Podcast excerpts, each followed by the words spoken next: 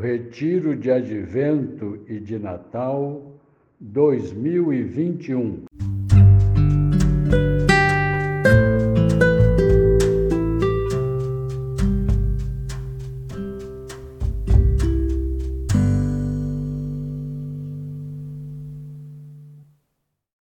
Dia 15 de dezembro, quarta-feira da terceira semana do Advento.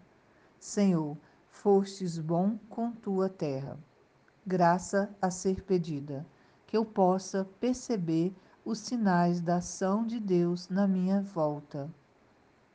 A leitura de Isaías hoje nos faz lembrar que só um é o Deus e Senhor a quem devemos prestar culto e adoração.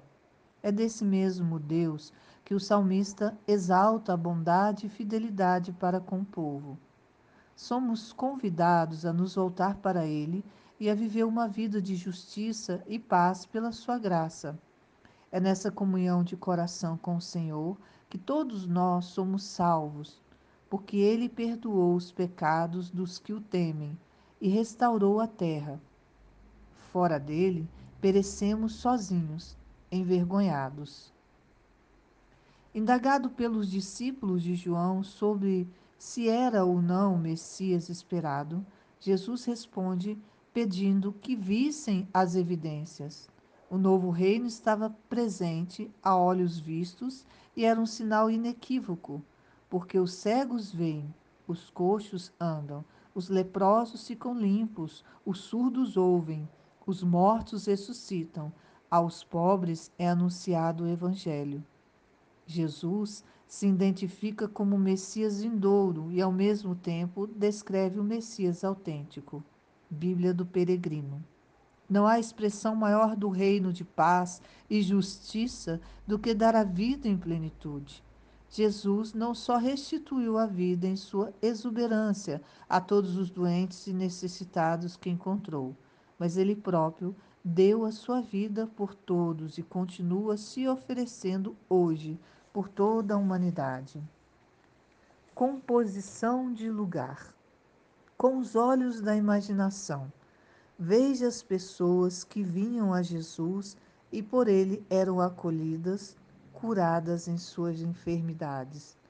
Perceba como reagiam diante da graça que recebiam de Jesus. Ouvir as palavras de Jesus. Quando os discípulos de João Batista perguntam se Jesus era o Messias, Jesus lhe responde com as ações que vinham praticando: curar os doentes necessitados, sinal do seu poder, glória e ao mesmo tempo anúncio do reino. Com essa resposta, ele também dá uma ordem: ide anunciar a João o que tendes visto e ouvido refletir para tirar proveito. Vimos que Deus é o único Senhor nos céus e na terra. Quem seguir seus mandamentos e sua palavra será salvo. O Senhor tem sido no seu cotidiano o único Deus em sua vida? Que impacto os falsos deuses da nossa época, como o dinheiro, conforto, sucesso, o tempo, têm em sua vida? Reconheço Jesus como Messias e Salvador da minha vida? Ver novas todas as coisas em Cristo. Chamo consolação quando se produz alguma moção interior pela qual a pessoa se inflama no amor do seu Criador e Senhor. E, portanto, quando não pode amar em si mesma nenhuma coisa criada na face da terra, exceto no Criador de todas elas.